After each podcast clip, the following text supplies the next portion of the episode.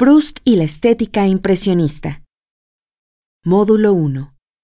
Visión panorámica de En busca del tiempo perdido. Segunda parte.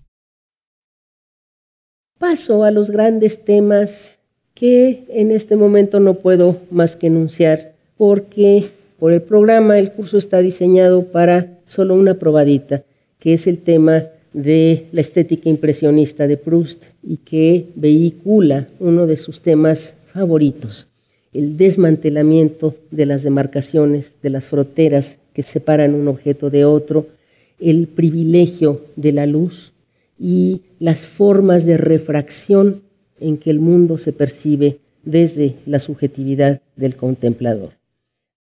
Aún así, quisiera enunciar a matacaballo los grandes temas de esta obra.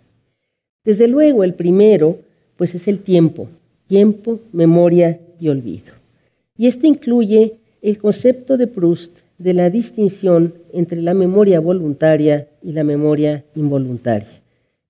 En la memoria voluntaria uno busca, ¿qué estaba haciendo yo en 1989? Ah, sí, y lo que encuentra es una suerte de álbum de fotografías bidimensionales, planas, sin color, sin densidad, sin el arterciopelado de la experiencia vivida.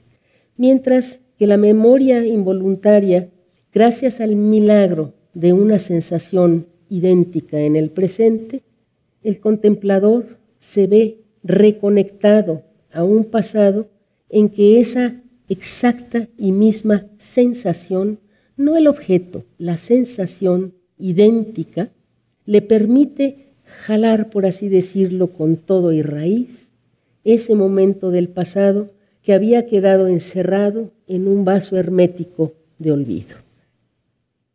De tal suerte que el tiempo es recobrado, entre otras cosas, gracias al olvido. Y que ese tiempo recobrado es la alegría de lo real recobrado, una probadita de eternidad, la esencia de lo real de lo vivido. Otro tema insistente e intermitente, porque insisto, la poética de la intermitencia es la que le da forma a esta obra. Vuelven los temas una y otra y otra vez, discontinuos en el tiempo del texto, pero continuos en términos temáticos y simbólicos. El sueño y la vigilia y la identidad íntimamente ligados que nos dan un atisbo a la otra realidad. La vasta proyección arquitectónica de la Recherche ya está propuesta en miniatura desde el inicio de la obra. La llamada obertura enuncia los temas espaciales más importantes de toda la obra asociándolos además con el tema de la identidad. Podríamos decir que toda la estructura espacial de la obra está representada aquí de manera no sólo sintética, sino sinecdótica, en la descripción orquestada de siete habitaciones, siete habitaciones apenas esbozadas, perfectamente descontextualizadas, que sin embargo representan todos los espacios constitutivos de la obra. La obertura, signada por el vértigo de lo que apenas está en formación, del torbellino de las cosas, los tiempos y los lugares, da pie a la descripción inicial, perfectamente incomprensible, de todos los espacios que habrán de estructurar la recherche con las mismas simetrías y oposiciones. Como si surgieran todos esos espacios de lo que la física cuántica llamaría el grado cero de la materialidad. Otro tema importante es el ideal de la fusión no solo de los tiempos, sino de los espacios. Formas poéticas y narrativas por medio de las cuales se cumple este ideal son justamente el desmantelamiento de las fronteras y las demarcaciones que está vehiculado, entre otros, por medio de la estética impresionista de Proust, como les adelantaba ya. La otra manera en que la fusión de los tiempos y los espacios se cumplen es espacializando al tiempo. La cuarta dimensión de la iglesia de Combray los vestidos de Madame Swann, los vestidos y capas de Fortuny son objetos que espacializan, que materializan al tiempo. O bien el espacio temporalizado. En busca del tiempo perdido no es una novela de acción, es una novela de espacios y constantemente los espacios se temporalizan, incluso en maravillosas metáforas como el paisaje accidentado de las horas. Un tema más son los celos. Los celos que en este mundo, en el universo prustiano, son irremediablemente la cara oscura, la otra cara del amor, y por lo tanto los celos y el amor están figurados siempre como una enfermedad, y la mujer amada como un ser de fuga, por siempre inalcanzable, para siempre incomprensible e impenetrable. Un tema más que es fundamental de este libro es la homosexualidad. Hay una importantísima vertiente analítica del tema al inicio de Sodoma y Gomorra.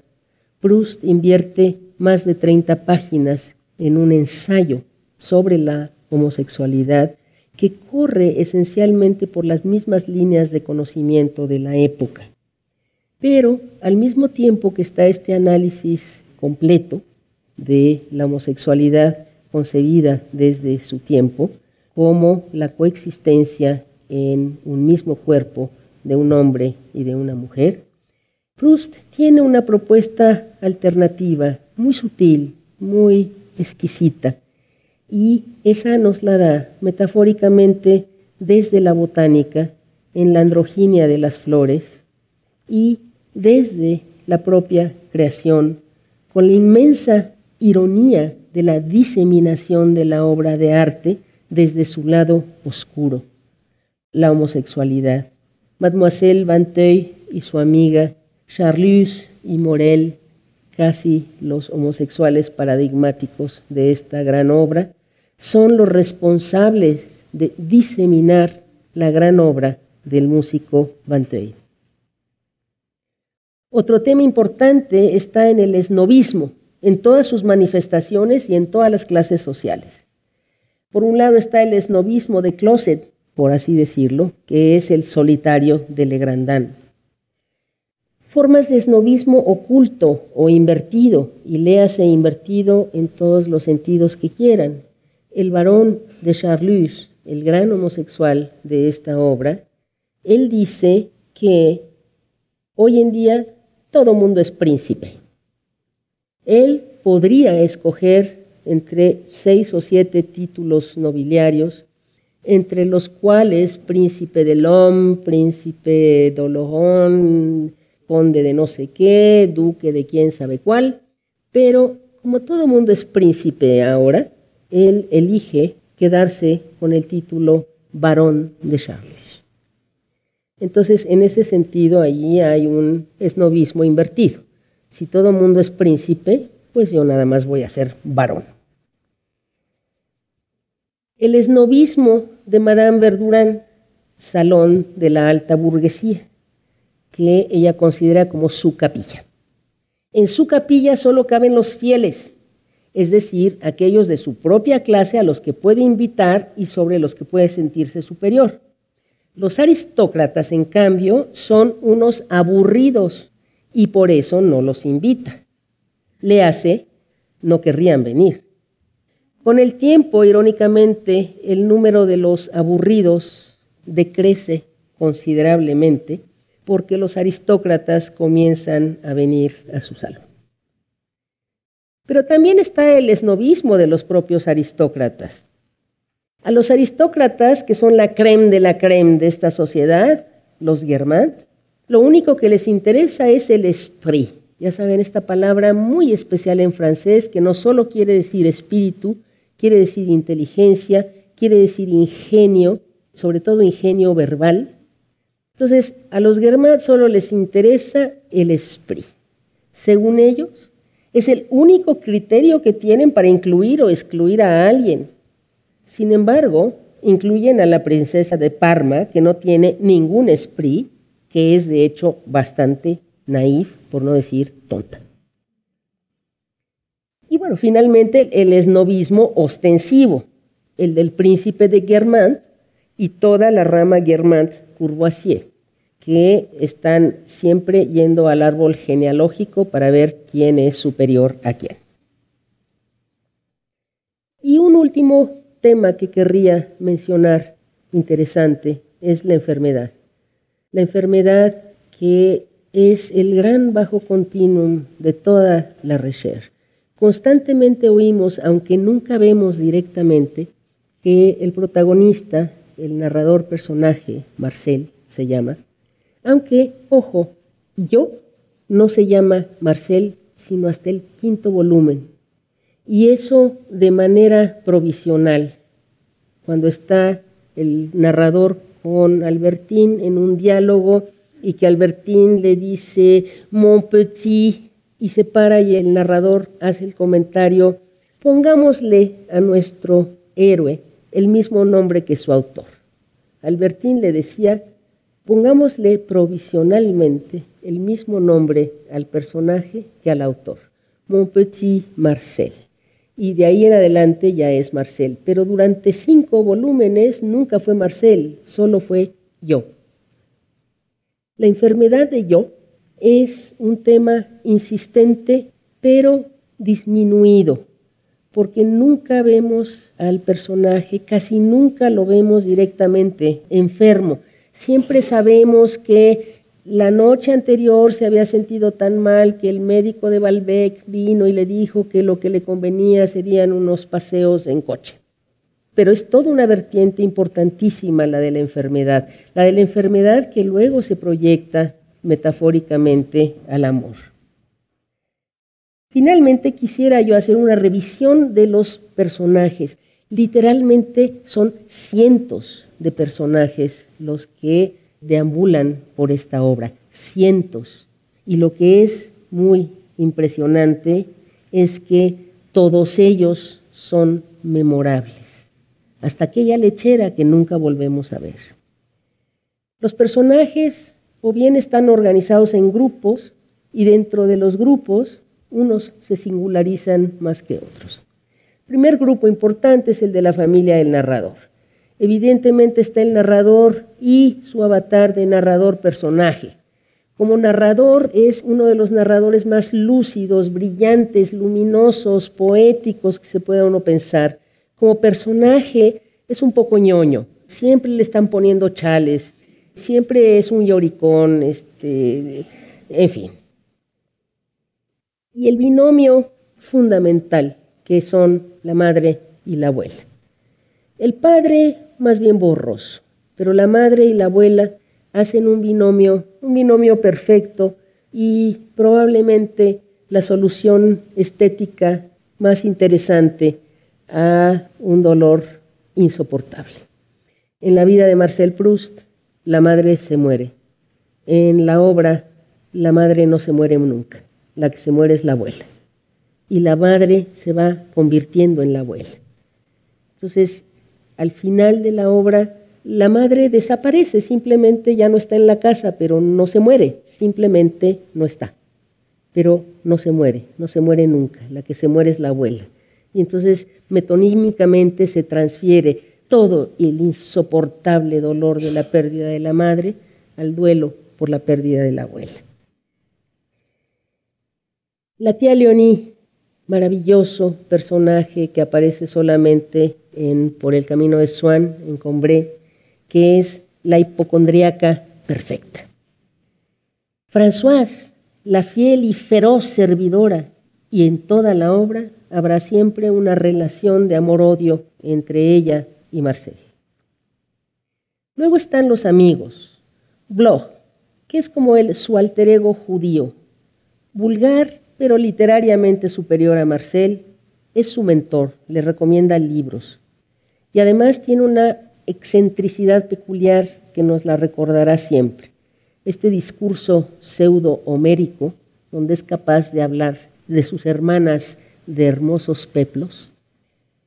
Saint-Loup, uno de los Guermantes, ideal de belleza, virilidad y agilidad, bello como Apolo, rubio como el sol, tan ágil que puede saltar por encima de las mesas de un bar para ir a proteger a su amigo, Marcel, y cubrirlo con un chal para que no le dé frío. Otras grandes y memorables figuras son, desde luego, Charles Swann, exquisito coleccionista y también alter ego del narrador, en tanto celoso y sensible. El barón de Charlus, que es el azote de los Guermantes, el orgullo y la arrogancia aristocrática llevado al extremo. Aquel hombre tan encumbrado que nadie le llega ni a la punta de sus augustos dedos gordos de los pies. Y resulta ser el alter ego oscuro del narrador y el paradigma de la homosexualidad masculina.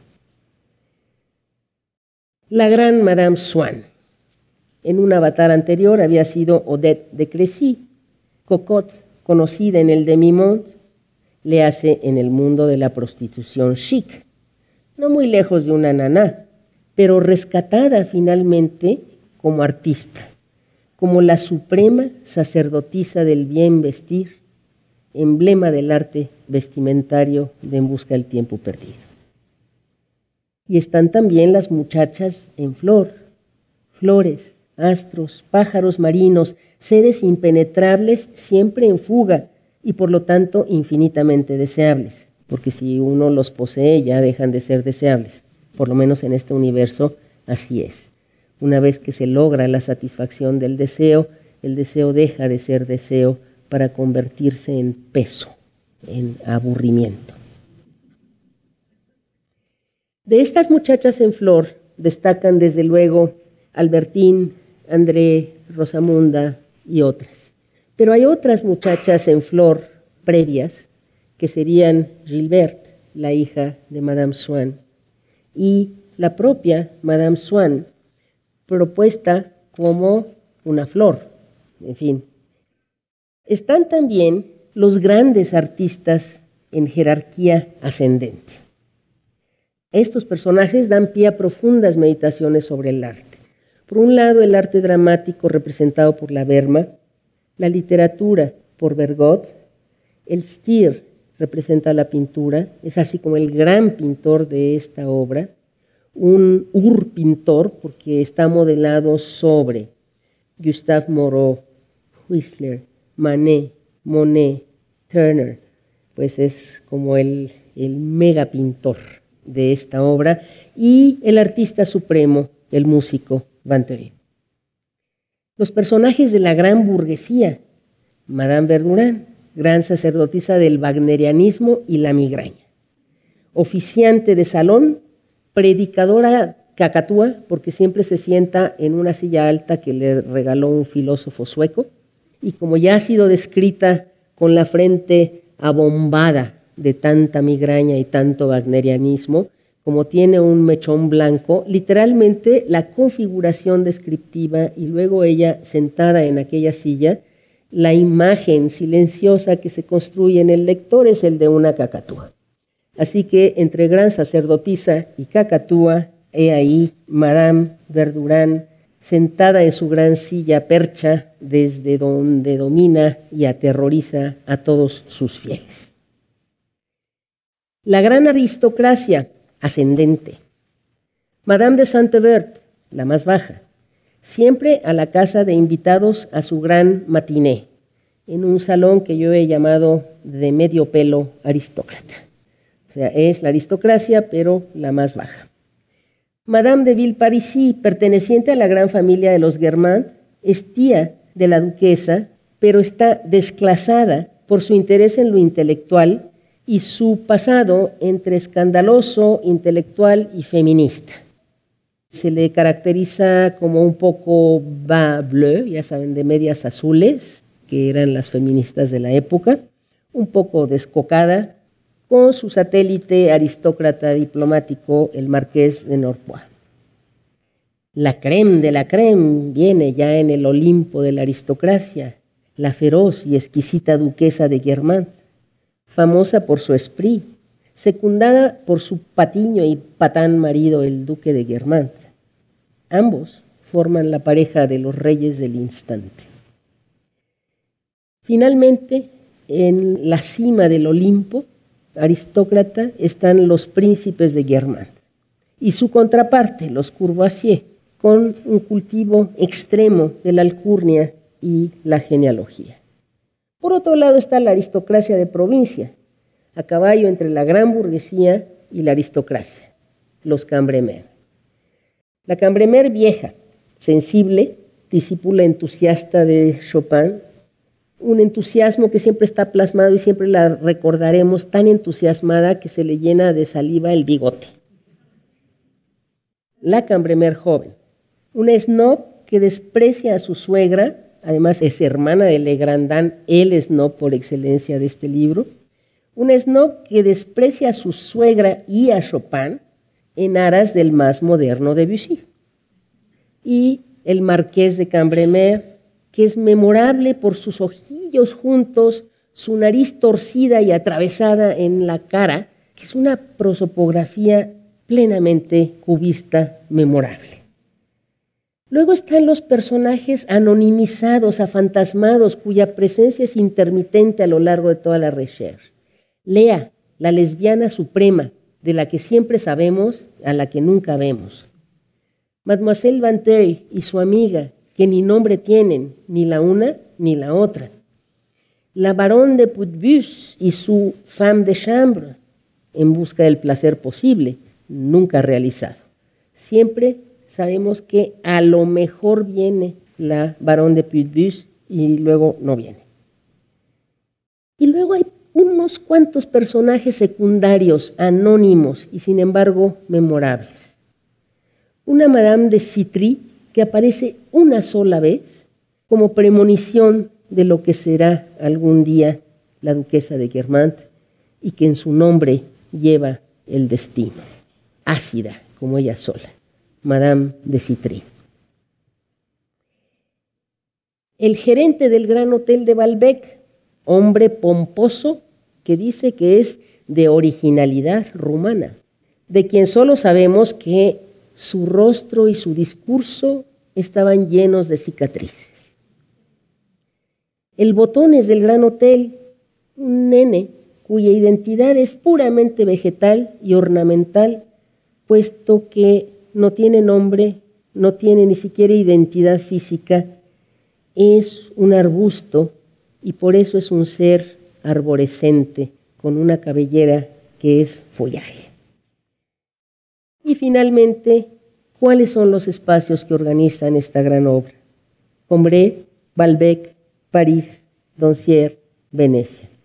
Todos esos espacios, excepto Venecia, regresan una y otra y otra vez para ser resignificados, reinterpretados y para ser plenamente temporalizados.